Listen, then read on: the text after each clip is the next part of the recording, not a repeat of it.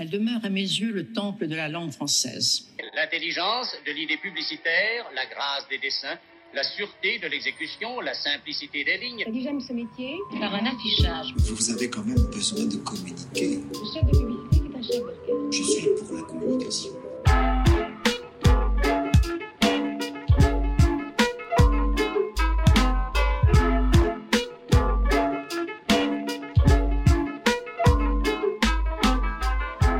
Chez Derrière l'affiche, le podcast qui explore la communication à travers ceux qui la font. On a déniché pour vous des spécialistes dans leur domaine, stratèges, créatifs, chasseurs de tendances, consultants, pour tenter de décrypter la place de la communication aujourd'hui, défendre ses attributs, ses intérêts, son utilité sociale et sa valeur pour les entreprises. On a découvert des parcours traditionnels ou plus étonnants, des personnalités singulières, des cheminements évidents ou au contraire surprenants. On a parlé de leur métier, de leur quotidien, et on a évoqué sans tabou l'argent, le salaire, les tarifs. Ce podcast est fait pour ceux qui ont des doutes sur l'intérêt d'investir dans la communication, pour celles et ceux qui s'interrogent sur leur futur professionnel, et pour tous les curieux. Nous sommes Manon et Souila, deux communicantes passionnées, et nous souhaitons faire changer le regard sur ces métiers que nous pensons nécessaires et créateurs de valeur. Vous embarquez avec nous?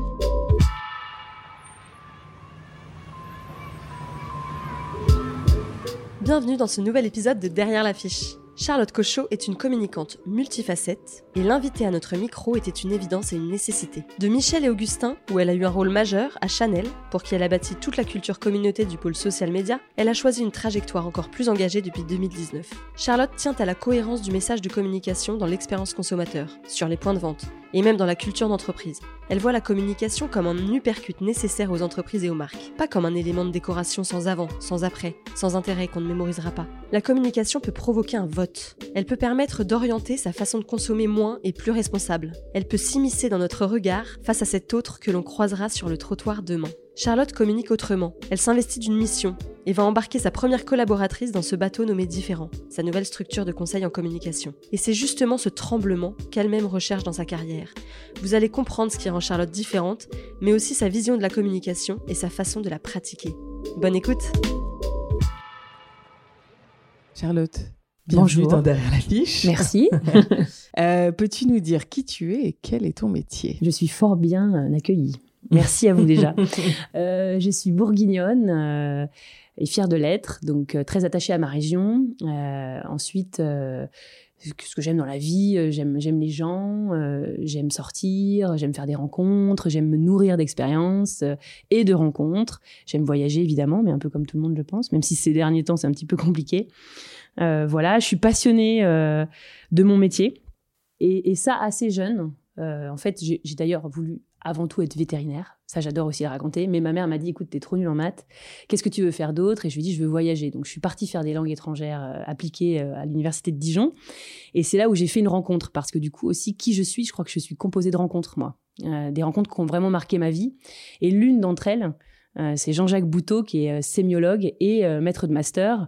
Et je, suis tombée, euh, pas au sens propre du terme, mais amoureuse de lui et amoureuse de ses propos, de son métier, de sa passion. Donc je me suis, j'ai commencé à m'intéresser comme ça à la communication. Et la communication ensuite est venue à moi par l'intermédiaire de ce master en stratégie de communication internationale que j'ai suivi. Et, et voilà. Donc, donc ça c'est pour mon parcours euh, rapidement euh, universitaire. Et je suis très fière d'ailleurs d'être euh, un parcours universitaire parce que ça, développe des profils très autonomes. En tout cas, quand ils ont réussi à, émerger dans ce système-là, c'est un système qui est pas forcément aussi facile qu'on ne le pense. Et voilà, je suis hyper fière d'être universitaire et bourguignonne.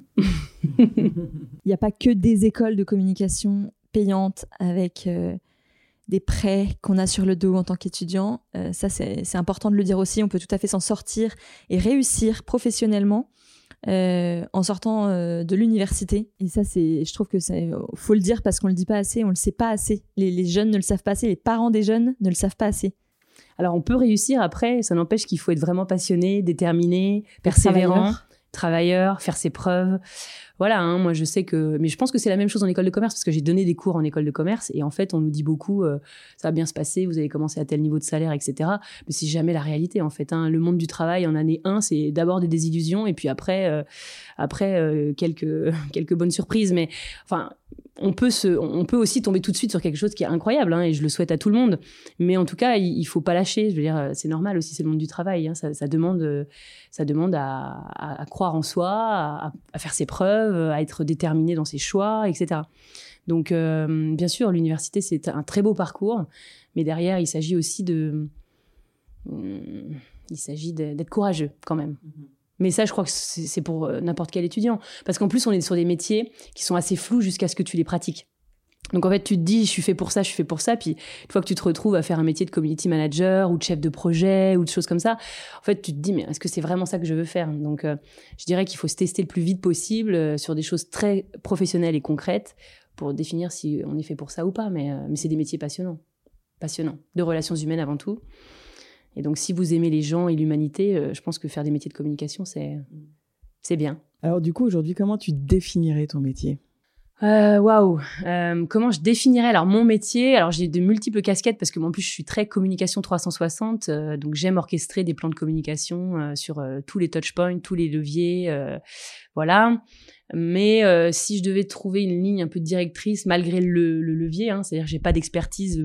alors je suis, je suis très digital quand même et social média, mais J'aime aussi euh, que la communication ait un impact sur, euh, comme je disais, sur les ventes euh, ou dans les boutiques. J'aime quand en fait il y a une énorme cohérence entre tous les touchpoints. Mais voilà, mais en tout cas le, le, sens commun que je trouve à tout ça, c'est vraiment créer du lien, créer de l'impact, Ouais, c'est presque une rencontre en fait. C'est presque, euh, je dirais pas comme une rencontre amoureuse, mais pas loin. C'est-à-dire, euh, on se connaît pas et puis on apprend à se connaître. Et puis là, est-ce qu'on crée de l'intérêt entre euh, toi et moi, toi et moi, pardon Est-ce que cet intérêt il est solide? Est-ce qu'il est durable? Est-ce qu'on a l'intention de le faire grandir? Si oui, comment? Est-ce qu'on fait, voilà, est-ce qu'on se fait confiance, ainsi de suite. Je vois vraiment comme une, comme une rencontre, ouais. Créer la rencontre et faire en sorte, idéalement, qu'elle soit durable. Voilà. Et avec ses hauts et ses bas, ça aussi c'est hyper important. Je trouve qu'aujourd'hui, quand on accompagne une marque en communication, il faut déjà évidemment prendre en compte qu'il y a des hauts et des bas, mais aussi que les basses, on peut être des forces, quoi. Et peuvent être même des prétextes à communiquer euh, de manière euh, euh, différente. Mmh. Voilà, accepter et authentique. et authentique. Mmh. Accepter quand ça va moins bien, accepter quand il y a peut-être des colères. Je peux donner un exemple. Il y a Maison Cléo qui est une petite, enfin petite mais en très forte croissance, maison de mode. C'est une jeune femme qui a commencé euh, avec sa maman à coudre ses robes, etc. Euh, elle, elle a un hashtag qui s'appelle euh, Fuck Fast Fashion, donc FFF. Et elle, très clairement, elle a décidé de lutter contre les gens qui la copient. Et parfois, elle a des mauvaises surprises, les gens qui la copient. Mais elle a réussi à détourner en fait ça, plutôt que de le dénoncer ou de, jouer à coup d'avocat. Elle a, engagé sa communauté plutôt à, lutter contre la fast fashion, contrairement à juste voilà, ne pas, ne pas prendre parti. Et, euh, et c'est là où je trouve que la, même, même les, les, choses qui peuvent être très difficiles dans le quotidien d'une marque peuvent devenir des forces en asset comme quoi. Du coup, on va peut-être, euh, si tu le veux bien, revenir un petit peu en arrière sur le parcours et peut-être plus se, se, focaliser sur ton parcours professionnel. Donc après cette euh, super euh, formation à l'université, qu'est-ce que tu en as fait de tout ça et comment ça s'est passé? Qu'est-ce que j'en ai fait? Donc je le répète, les rencontres, les rencontres, les rencontres. Euh, entourez-vous de gens bienveillants, entourez-vous entourez de gens qui vont vous faire confiance, euh, qui vont vous donner des responsabilités et qui vont vous faire vous élever euh, aussi bien intellectuellement que pourquoi pas même spirituellement. Et, et, vous allez comprendre pourquoi je dis ça. En fait, déjà, ce que j'aime aussi dire, c'est que pour moi, j'ai commencé un peu ma carrière par alors pas un échec, mais quand même une première expérience qui s'est pas avérée euh, waouh pour moi, quoi. Parce que je sentais que je, je, je m'épanouissais pas complètement, j'étais un peu freinée dans mon ambition. Donc j'ai commencé dans une start-up lyonnaise euh, qui était dans le marketing sensoriel. Donc euh, fabuleux à l'époque, hein, le digital n'avait pas encore explosé, c'était là où un peu tout le monde voulait travailler euh, parce que c'était hyper original le marketing sensoriel, diffuser des fragrances pour toucher les émotions et, et faire vendre. Hein, si je résume vraiment rapidement l'histoire, mais j'ai commencé là, j'étais à Lyon, j'étais trop contente. En plus, à Lyon, j'avais pas forcément envie de monter à la capitale. Et puis, euh, il s'est avéré que pour plein de raisons différentes, le business fonctionnait pas. Et donc moi, ça me ça m'embêtait de, de, me rendre compte qu'il y avait un, besoin qui n'adressait pas un marché. Donc très vite, j'ai vu que j'allais pas servir à grand chose en fait. Donc j'ai remis en question mon utilité première au sein de, cette marque et, euh, et j'ai commencé à me questionner sur ce que je voulais faire, pas faire.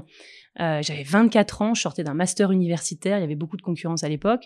Euh, et, encore une fois, j'étais pas épanouie dans ce premier job. Et j'insiste, si des étudiants nous écoutent, c'est euh, donnez-vous les moyens de rebondir. Quoi. Si vous vous sentez pas bien, rebondissez, rebondissez vite. Il vaut vraiment mieux rebondir, rebondir vite, je pense, que de se laisser euh, perdre en confiance, perdre en tout dans un job qui nous ressemble pas, etc. Donc j'ai rebondi et j'invite tout le monde à le faire malgré les risques. Donc les risques, c'était quoi? 24 ans, j'étais en CDI, tout allait bien hein, sur le papier, mais dans ma tête, quand je me levais le matin, ça n'allait pas trop bien. Donc du coup, j'ai pris un bout de papier sur les conseils d'une belle personne, justement d'une belle rencontre. Et, sur ce bout de papier, j'ai écrit qu'est-ce que je veux faire, qu'est-ce que je ne veux pas faire, au regard de qui je suis. Et en fait, euh, il se trouve que j'ai une personnalité, euh, on peut, certains disent un peu bizarre, un peu folle aussi de temps en temps, mais et euh, ce papier, c'était, euh, euh, en résumé, hein, je vais pas tout vous refaire, c'était, tu as besoin d'être, d'être dans une structure en forte croissance parce que tu as besoin de challenge, tu as besoin de responsabilité. Euh, tu es rigoureuse, donc il faut qu'on te donne des responsabilités et tu les assumeras. Et en revanche, il faut que tu sois quand même dans une structure qui te laisse exprimer ta personnalité un petit peu barjot, quoi. Voilà. Et je peux vous dire qu'à l'époque, il n'y en avait pas beaucoup. il n'y en avait pas beaucoup. voilà. Et j'avais entendu justement dans mon master une jeune fille qui faisait un exposé sur euh, deux cinglés qui font des cookies dans une bananeraie. Euh, déjà des bananeraies à l'époque, ils appelaient leur bureau une bananeraie, ce que personne ne faisait, euh, qui vivaient au sein d'une tribu, tribu qui en fait étaient les salariés, hein, mais c'était une tribu et qui voulait euh, voilà redonner à la France son, son power quoi, enfin son énergie, son envie d'entreprendre, etc. Et donc là, euh, bah, je me dis, c'est pour moi, quoi.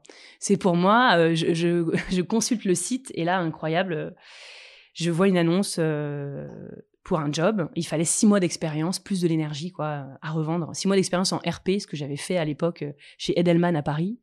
Voilà, une belle agence d'ailleurs de, de, RP. Et je postule. Je postule, pas de réponse, mais je démissionne parce que je sais que c'est ça, quoi. Et, et, je crois beaucoup aussi en, en, la programmation neurolinguistique. Alors comme ça, ça paraît technique. Tu nous en diras peut-être ouais. un peu plus plus tard. Ouais, ouais, grand plaisir. Donc euh, Anthony Robbins, hein, le fameux, euh, que certains pensent être un gourou. Alors oui et non, des choses à prendre et à laisser, mais mm, quand même quelqu'un qui, qui, peut ouvrir un peu l'esprit les, les, sur certaines choses. Et donc je décide de démissionner. Là, je vous dis pas la tête de mes parents. Euh, mon Dieu, mais tu quittes un CDI pour le vide intersidéral Et je dis oui parce que ça sera ce job et pas un autre. Je postule, personne me répond. Et donc c'est là où je parle de persévérance et de croire en soi et à l'envie qu'on a de rejoindre des aventures plutôt que d'envoyer euh, 10 000 CV les mêmes à 10 000 boîtes qui sont pas les mêmes. En fait, euh, adaptez vos candidatures et croyez en, en, ce que vous allez pouvoir faire pour ces pour ces marques-là, quoi. Et donc je postule, je les lâche pas, je les lâche pas, je les lâche pas, j'ai pas de réponse. Trois mois c'est cool et là ça commence quand même à être tendu. J'ai quand même un loyer à payer, mes parents qui me font confiance, mais bon c'est ils peuvent pas assurer non plus euh, ad vitam aeternam cette vie-là. Et j'ai bizarrement j'ai pas envie d'aller voir ailleurs quoi. J'ai pas, on parle de rencontres, bah j'ai pas envie d'aller voir ailleurs.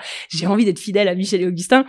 Donc je continue de leur écrire et là je reçois, alors que je commençais franchement à avoir une jauge d'énergie qui était euh, franchement au plus bas. Je reçois un message, es-tu toujours disponible, Clémence donc là, autant vous dire, je saute sur le téléphone et, euh, je dis évidemment disponible demain, euh, 5 heures du matin, même cette nuit, euh, 8 heures, peu importe, votre heure sera la mienne. Et on a commencé un premier entretien. Et là, ça a été vraiment une rencontre. Euh, et, j'invite tous les employeurs d'ailleurs à réussir à créer des rencontres comme ça quand ils reçoivent un entretien. Parce que euh, voilà, c'est Augustin, c'était à l'époque Christopher qui s'occupait de la communication, qui aussi m'ont reçu et entretien euh, mémorable. Euh, bah, c'est justement là où Augustin m'a dit qui tu es et j'ai commencé par dire bah alors moi j'ai une licence en langue étrangère appliquée au commerce et aux affaires. Et puis machin il m'a dit mais alors tu n'es que des études. Et voilà. Et boum quand on vous dit ça euh... et d'ailleurs j'ai dit des bêtises à ce moment-là très très drôles. Je lui ai dit bah non alors moi je suis bourguignonne j'aime les barbecues. Je suis née rousse mais finalement maintenant je suis blonde. Enfin vraiment. Et, en fait c'est comme ça que c'est parti. Et, après, avec Augustin, ça a été cinq ans de travail en commun, enfin ensemble, quoi. Incroyable, vraiment un mentor euh, exceptionnel qui m'a qui m'a vraiment fait grandir dans mes compétences, dans mon savoir-être, dans mon savoir-faire, euh, dans ma créativité. Euh, et, et, ça a changé ma vie. Ça a changé ma vie. Et donc là, tu y allais pour être chargée de communication? Alors non, c'était rigolo. Je remplaçais le poste de stagiaire. En fait, c'était le tout début. Euh, on était 20, 25, je crois. Euh, et euh, et j'étais un poste un peu multicasquette en com. J'étais responsable des partenariats et réseaux sociaux.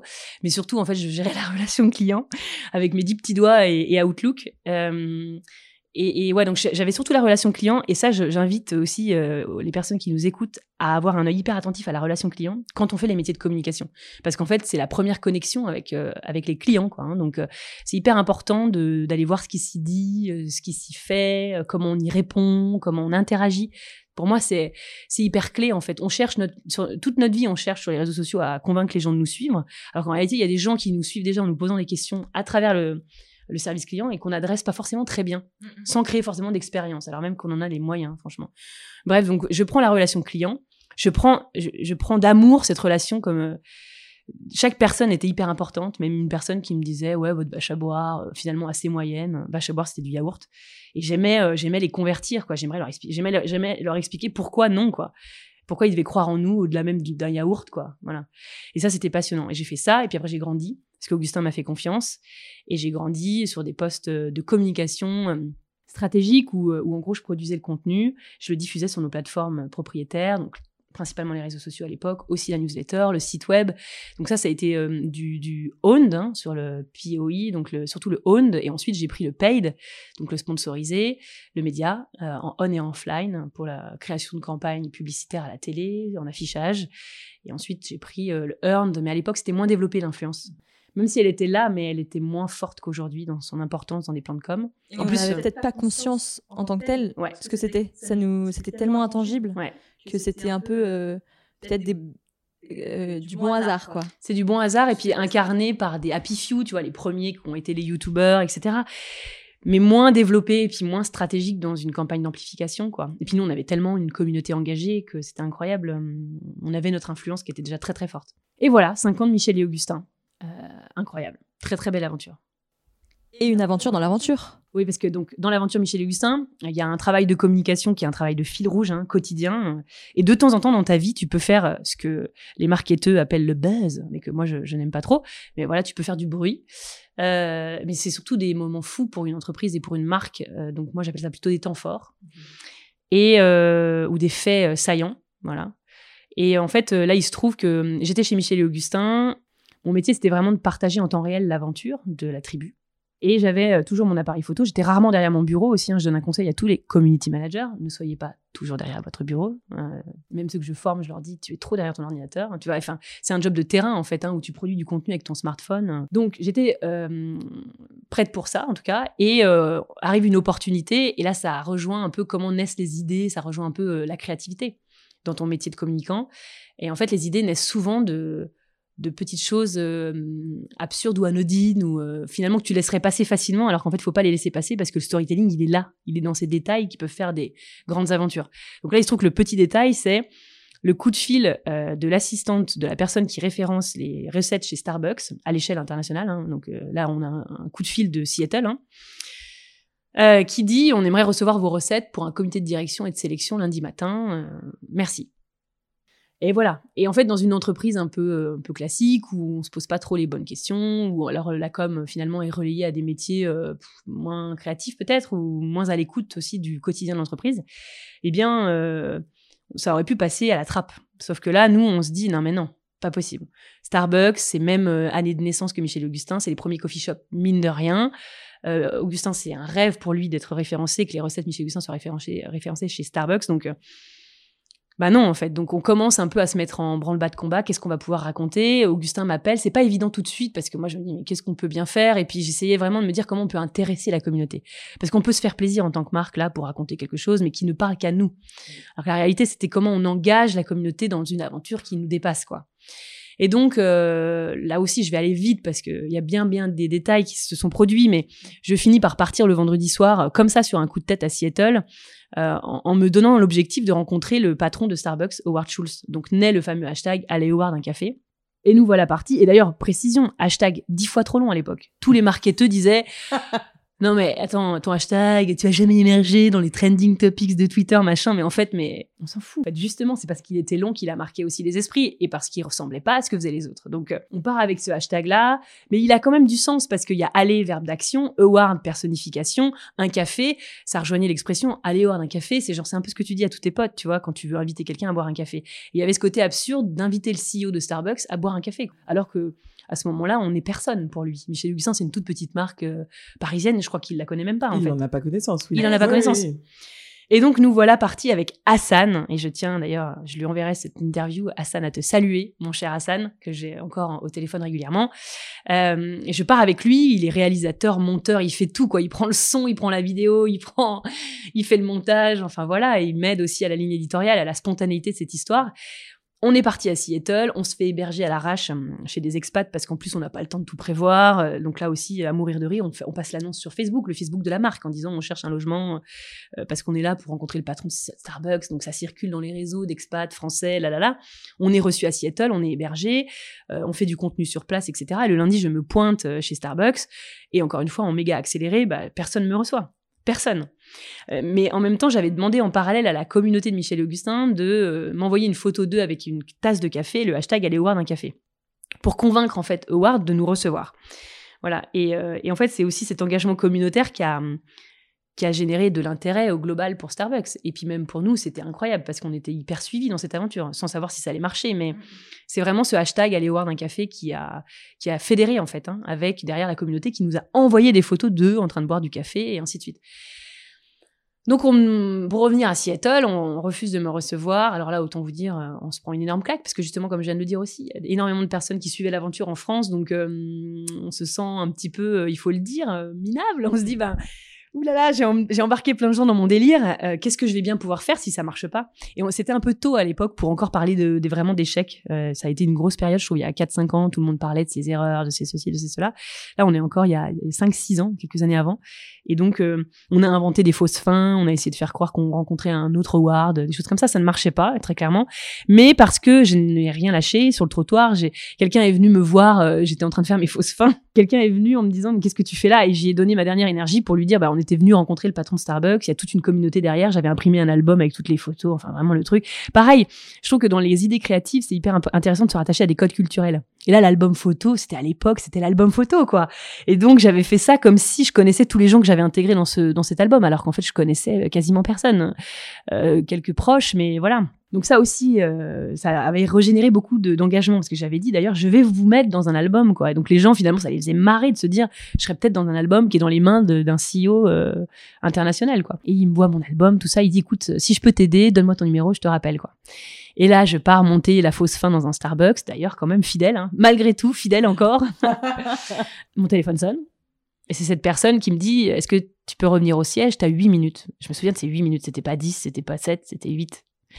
Et donc là, je prends le taxi, j'appelle Augustin, je lui dis Waouh Augustin J'ai rencontré Howard Schultz euh, On a réussi, quoi. Et là, il était 3 heures du mat. euh, il était toujours éveillé, toujours à nous soutenir. Et il m'a dit euh, Ok, pas de souci, je préviens les médias, on fait tout ce qu'il faut côté équipe à Paris. L'équipe à Paris, attention, hein, elle a énormément bossé. C'était un truc vraiment pour gérer toute la modération quand nous on dormait, même si on dormait peu. Et- voilà, c'est un vrai travail d'équipe aussi entre Paris et New York, enfin Seattle. Voilà. Et donc Augustin, tout ça, tout ça, on se retrouve au siège et là, bim bam boum, rencontre euh, avec le CEO de Starbucks. Et là, euh, monumental, contrat du siècle pour pour Michel et Augustin quand même, euh, visibilité exceptionnelle.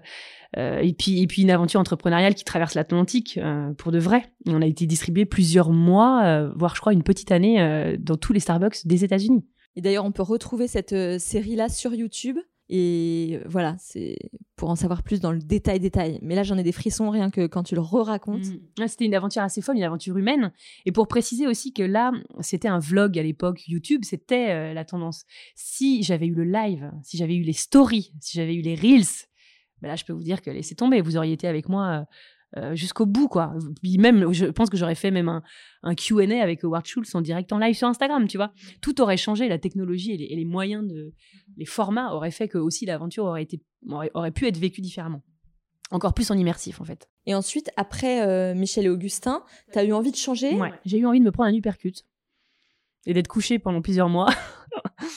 ouais, j'avais envie de, en fait, de sortir de ma zone de confort. En fait, euh, j'étais Charlotte C de Michel et Augustin, c'était trop bien. J'aime cette aventure, je l'aime encore, je l'aimerai toute ma vie. euh, et, toutes les personnes qui l'ont composée à cette époque-là aussi, euh, et dont j'ai encore des contacts, hein, beaucoup de trublions.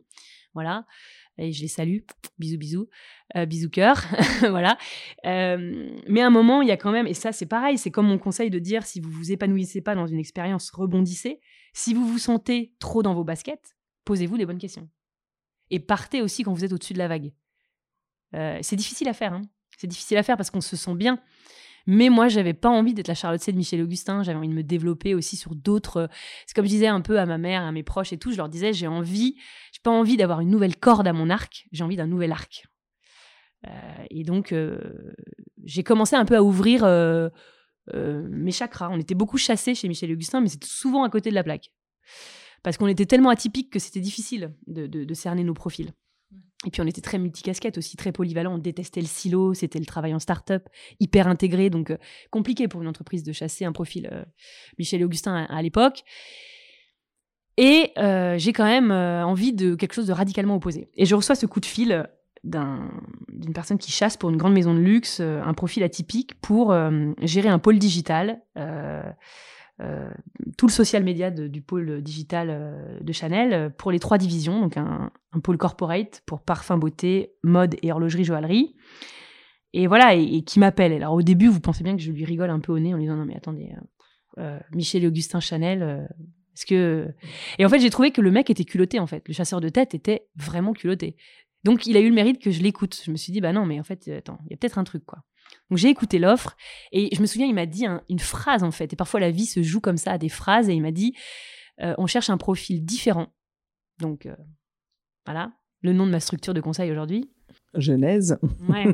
on cherche un profil différent euh, qui va nous aider à innover dans tout notre storytelling sur les réseaux sociaux et à nous aider à aussi à créer une culture du digital et une culture de la communauté, quoi, de la communauté, euh, et, donc euh, qui va aussi bousculer un peu, casser les codes de la maison, etc. Donc il y avait cette dimension un peu aussi, euh, comment on dit, ouais, templier, quoi, genre croisade, quoi. C'est-à-dire que là, vraiment, vous, je peux vous dire que c'est ce que j'ai fait, hein, ça a été parce que c'est une maison qui était, c'est une maison fabuleuse évidemment, et, je salue aussi ici si les gens de Chanel m'écoutent, les gens qui m'ont entouré et mentoré aussi, parce que j'ai été accompagnée par des personnes extraordinaires aussi, Blandine. Que je cite, euh, Arnaud, que je cite, euh, et, et bien d'autres euh, qui m'ont fait confiance, voilà. Mais Donc, tu avais une montagne de face à toi Ouais. et tu t'es dit, j'y vais, quoi. Enfin, j'ai eu envie, ouais, j'ai eu envie, j'ai eu envie de me dire. C'était un grand groupe aussi. On me donnait une envergure internationale immédiate en un claquement de doigts. Michel Augustin, il y avait, euh, il y avait le développement à New York, et puis il y a eu aussi euh, l'en- l'entrée, euh, l'entrée de Danone qui allait me donner une envergure nouvelle. Mais en fait, j'avais pas envie de Danone. hein. Enfin, puis Michel Augustin, j'avais envie de, finalement presque de rompre en l'ayant connu comme je l'ai aimé, quoi. Bah, ça rejoint la rencontre. Et donc, bah, j'ai rompu. J'ai coupé le cordon et ça a été dur. Ça a été dur. Euh, je me rappelle encore la discussion avec Augustin. euh, Ça a été pas évident, quoi, de, de, quitter cette, euh, cette av- aventure. Mais voilà, il faut faire des choix aussi et, et, et je regrette pas, pour le coup. Et Chanel m'ouvre ses portes, quoi. Et donc là, on, me fait confiance et, et très vite, euh, bah, on me donne une équipe euh, et, euh, et on, me, on me permet d'orchestrer toutes les campagnes de la maison sur les réseaux sociaux, donc de, de gérer la diffusion et de comprendre la diffusion encore mieux que je ne la comprenais à l'échelle internationale chez Michel et Augustin, en perdant quand même un, un beau bébé, c'est la, c'est la création du contenu.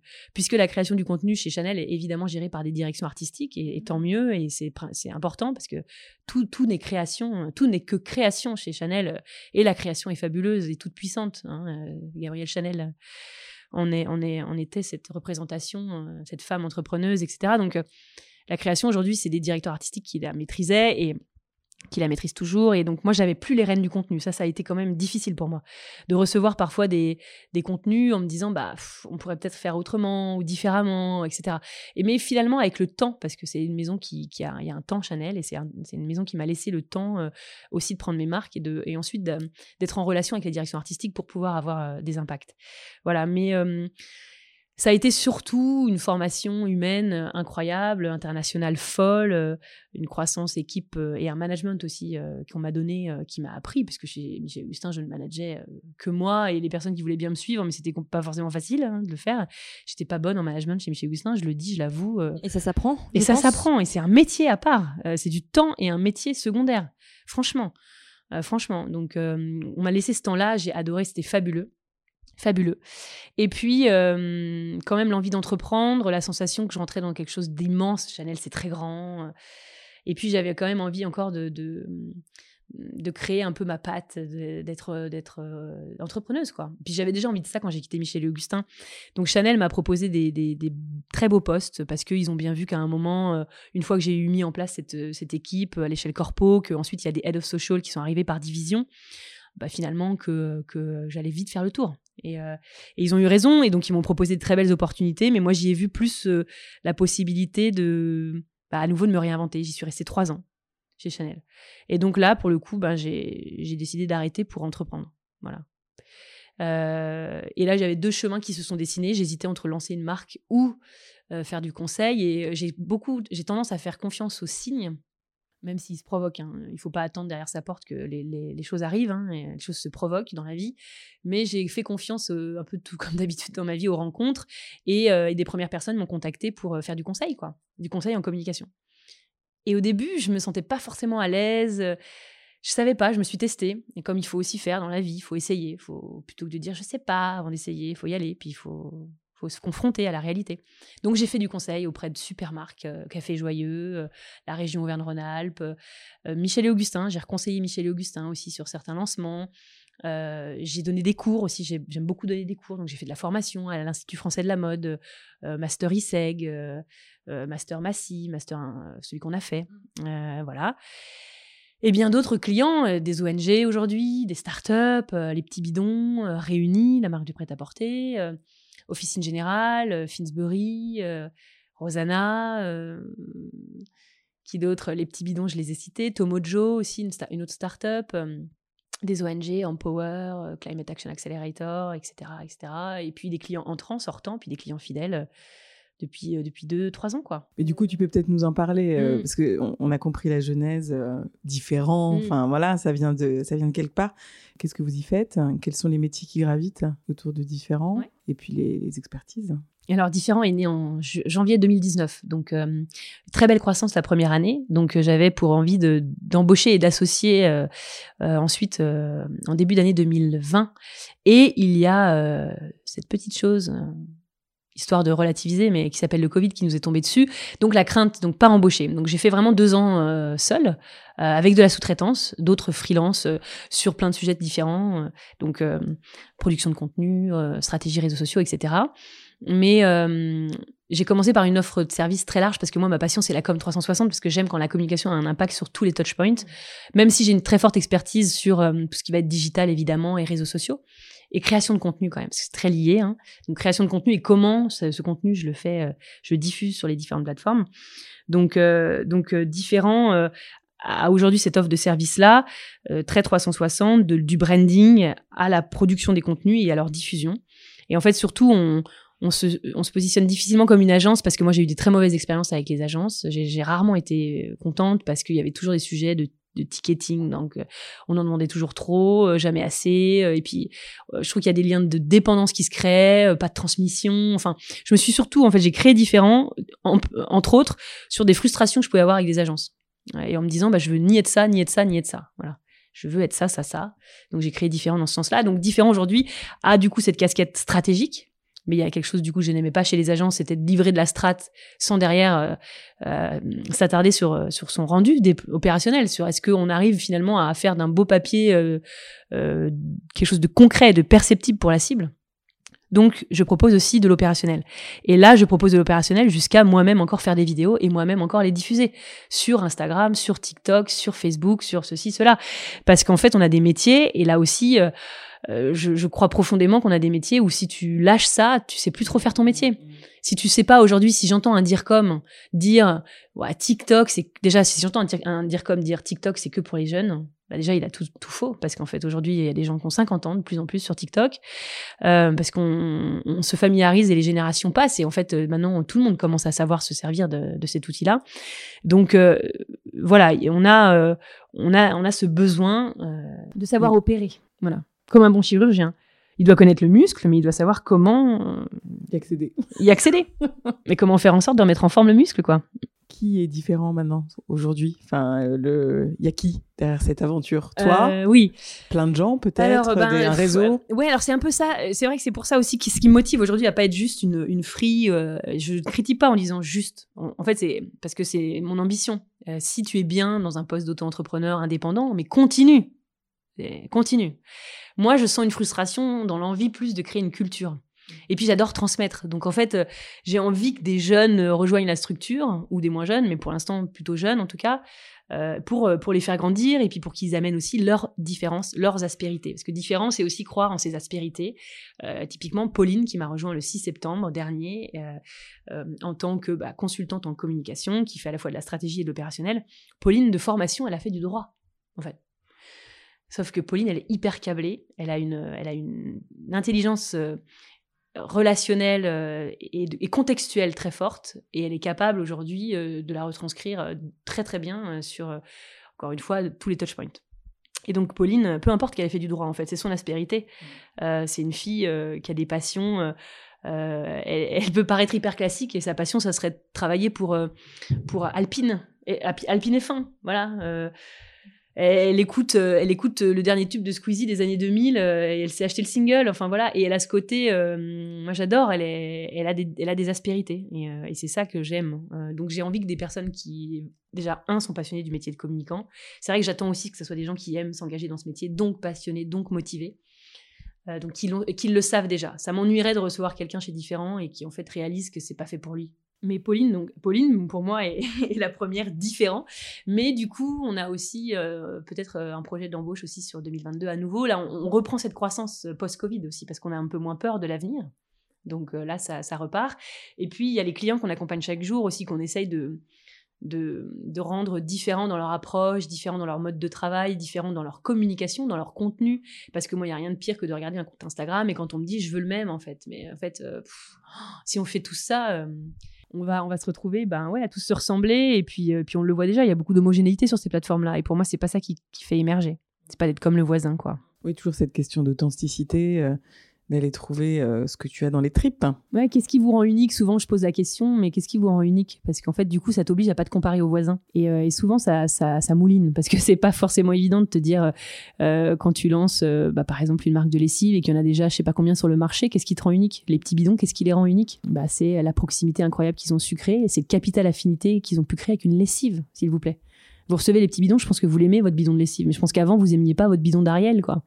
Et les clients, euh, c'est eux qui viennent te chercher? Comment ils te connaissent? C'est du relationnel a priori Ouais, c'est beaucoup du bouche à oreille. euh, c'est un développement euh, en croissance, encore une fois, mais qui se passe par l'humain, hein, par euh, aussi la réussite du travail effectué chez les uns, qui euh, génère aussi du lead chez les autres. J'ai beaucoup de clients qui me recommandent auprès d'autres clients.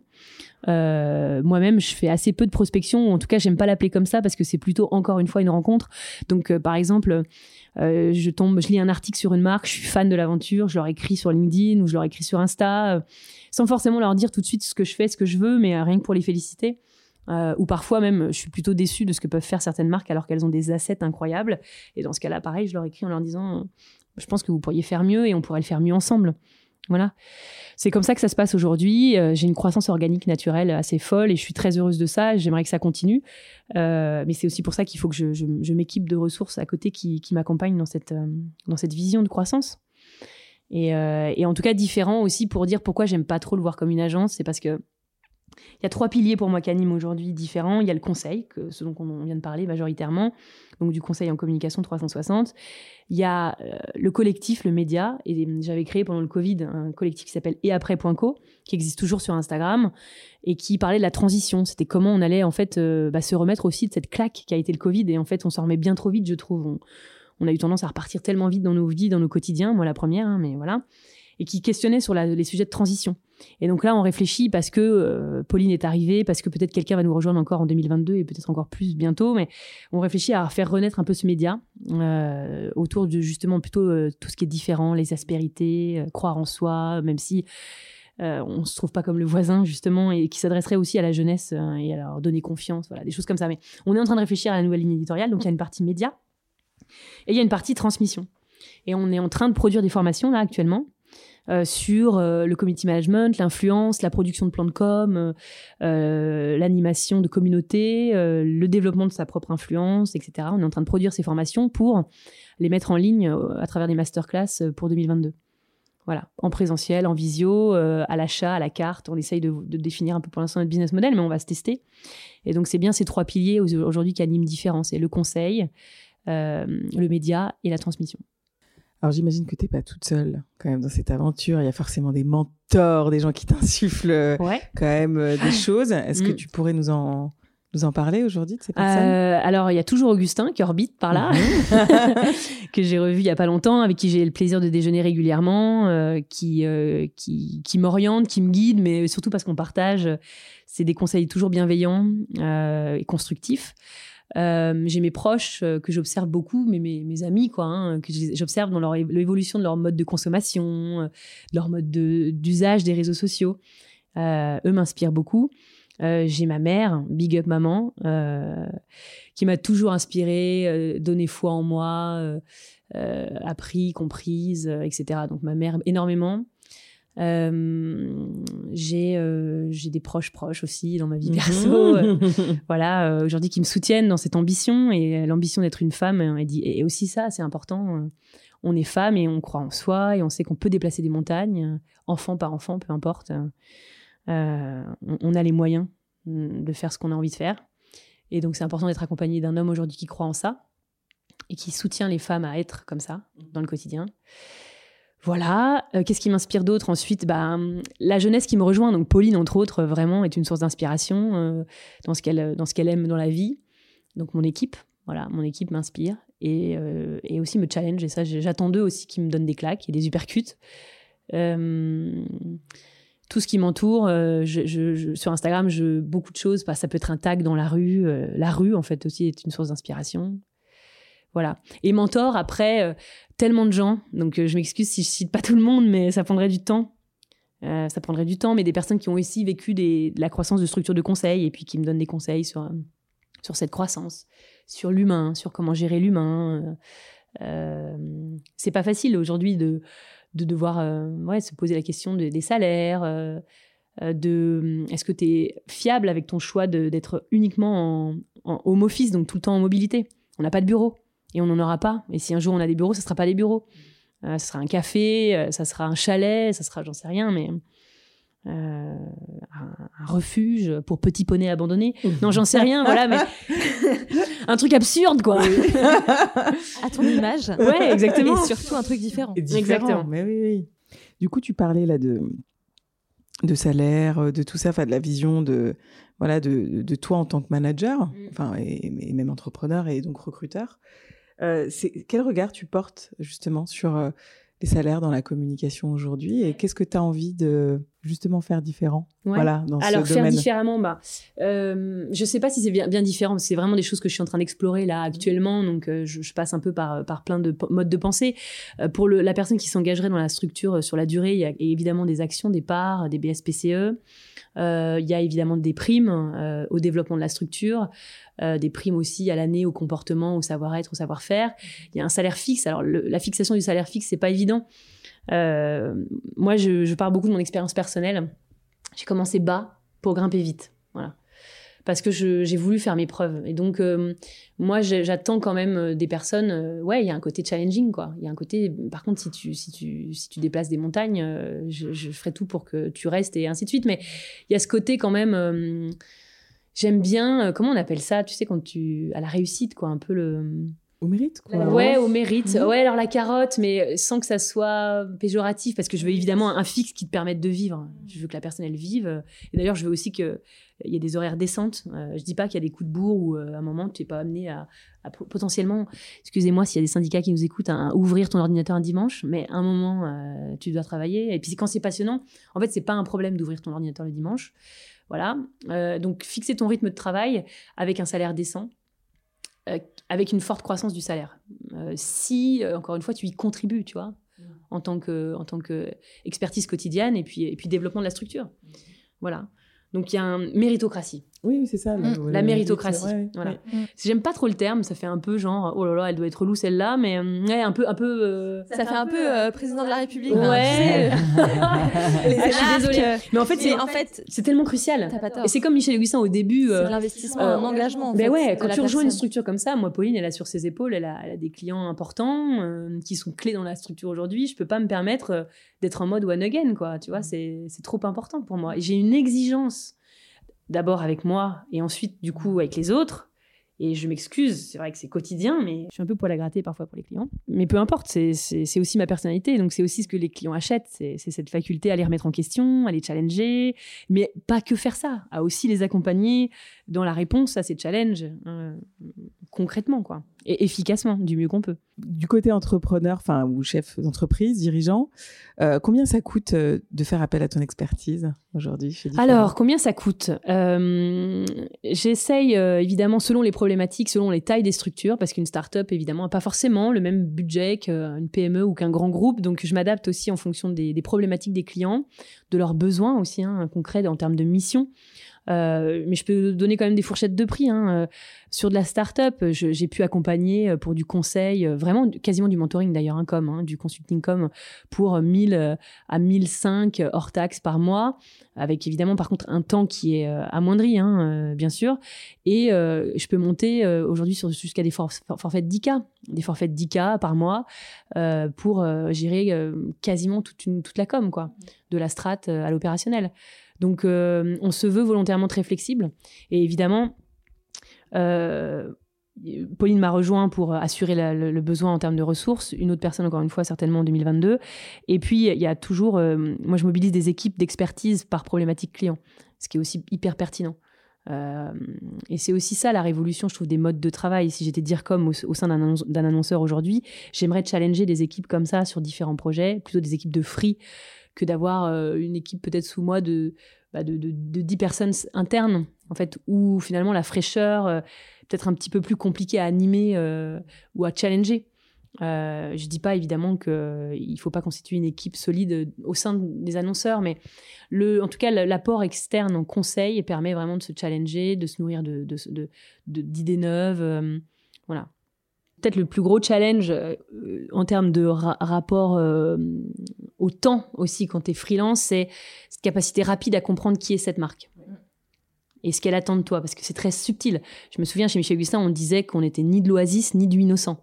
On était du Michel et Augustin. Donc, euh, quand tu arrives dans une- je- pour travailler pour une marque, euh, il faut aussi très rapidement capter qui elle est. Et ça, c'est un des gros challenges de mise en place des équipes, euh, notamment quand elles sont externes. Comment tu captes très vite euh, qui est la marque? Et concrètement, Comment tu fais? Comment tu fais? Ouais. Tu as un entretien avec cette- ces personnes Ouais. pendant quelques heures, Ouais. une heure, deux heures, trois heures Exactement. Alors, c'est des entretiens avec les personnes clés euh, qui ont fondé ou non la, la structure, ou qui ont en tout cas les clés de, de la compréhension de son ADN, de sa mission, de sa vision. Donc, c'est des plateformes de marque, en fait. hein. Si elles n'existent pas, bah, c'est de la faire avec eux. Euh, mais si elle existe, évidemment, c'est euh, de, c'est de l'écouter, de la lire. Et donc, en fait, en effet, soit elle se lit sur un document, soit elle s'écoute à travers les entretiens. Souvent, moi, je fais les deux. Euh, et puis, quand elle n'existe pas, euh, souvent, je propose de la créer. Et là, pas de panique, une plateforme de marque, on se dit tout de suite, mon Dieu, il va falloir tout réinventer. Et en fait, il suffit de s'écouter. Et, c'est souvent détenu par les fondateurs, quoi. Euh, Les fondateurs euh, savent, en gros, euh, où est-ce qu'ils veulent aller, pourquoi ils vont là-bas, etc. Donc, euh, voilà. Est-ce que tu peux quand même nous repréciser les qualités humaines, d'expertise hein, que tu recherches chez quelqu'un, particulièrement pour, euh, pour tous les étudiants qui nous écoutent aujourd'hui? Qualité humaine, euh, bah, je dirais un peu la curiosité dans le sens où euh, j'aime bien les personnes qui se nourrissent, euh, de, encore une fois, de- d'expériences variées, de médias variés, mais la curiosité dans le bon sens du terme, hein, évidemment. Donc, moi, j'aime bien recevoir des personnes en entretien qui, qui, se sont intéressées au sujet, qui sont allées creuser, qui, Ouais, qui, qui ont cette faculté aussi à aller chercher l'info. Moi, ce que j'aime pas, c'est quand on. Ah oui, alors, il y a un truc, c'est. Je pense que peut-être, c'est peut-être que ça doit être ça.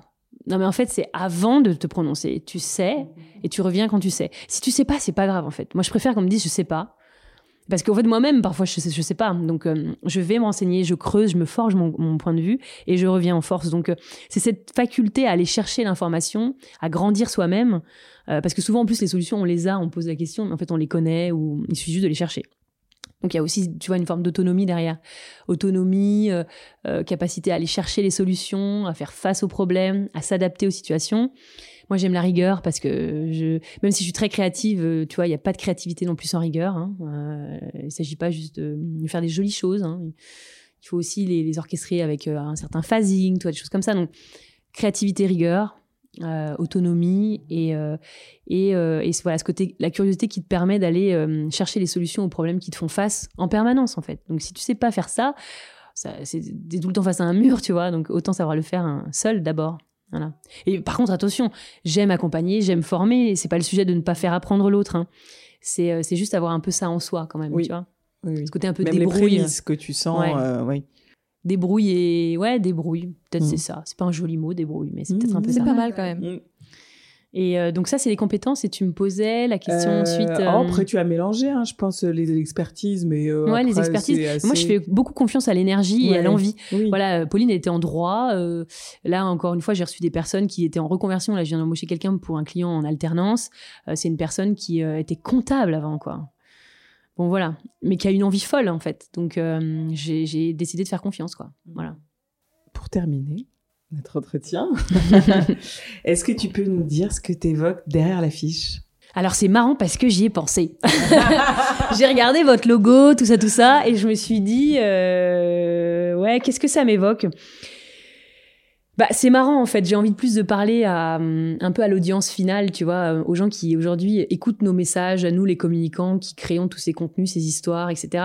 Ou même à travers un, influenceur qui peuvent suivre sur les réseaux sociaux. C'est qu'est-ce qui se cache derrière, tu vois. Donc, euh, ce que j'aime bien, c'est euh, c'est ce côté un peu intrigant évidemment derrière l'affiche.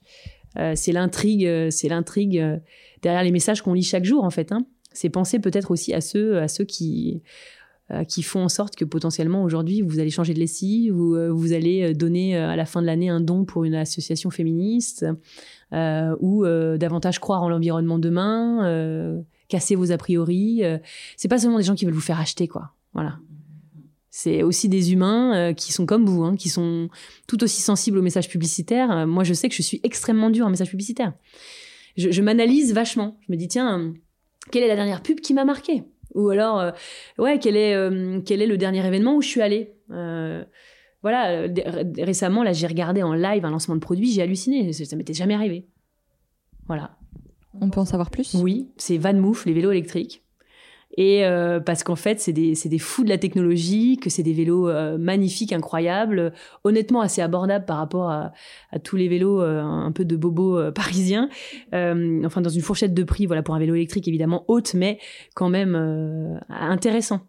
Le design, la qualité, et puis aussi toute la montée en puissance de la création de leur événement.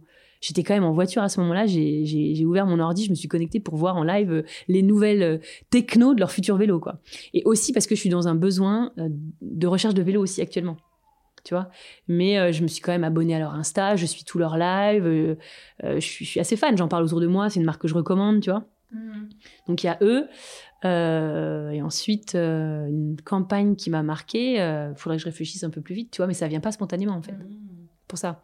Posez-vous la question, si des personnes qui nous écoutent là se passionnent de com, alors qu'ils sont pas forcément dans ce milieu-là, de qu'est-ce qui vous marque au quotidien Donc c'est ça, derrière l'affiche. Merci Charlotte. Merci Charlotte. Merci à vous. Ah, qu'il était compliqué d'arrêter cette conversation passionnante avec Charlotte. Vous savez, c'est ce genre de personne avec qui vous pourriez refaire le monde pendant des heures et avec qui tout paraît simple. Merci Charlotte. Échanger avec toi, c'était puissant et galvanisant. Merci d'avoir su nous parler de ton parcours de manière pertinente et passionnée. On a eu là une définition noble de ce qu'est la communication. Mettre en lien et en relation des gens. Tout simplement. Quelque chose me dit que cette écoute peut allumer quelques flammes. D'ici là, on vous souhaite des rencontres marquantes, des prises de risques audacieuses et des expériences humaines exceptionnelles. À bientôt dans le prochain épisode de Derrière l'affiche. À la réalisation et au montage de cet épisode, Fanny Gaucher. Le générique a été réalisé par Yuen Madek. La musique est signée Jim Beatmaker avec le titre C'est la rentrée. Si vous avez aimé et trouvé ce contenu intéressant, partagez-le. Parlez-en autour de vous. À bientôt pour découvrir notre prochaine tête d'affiche.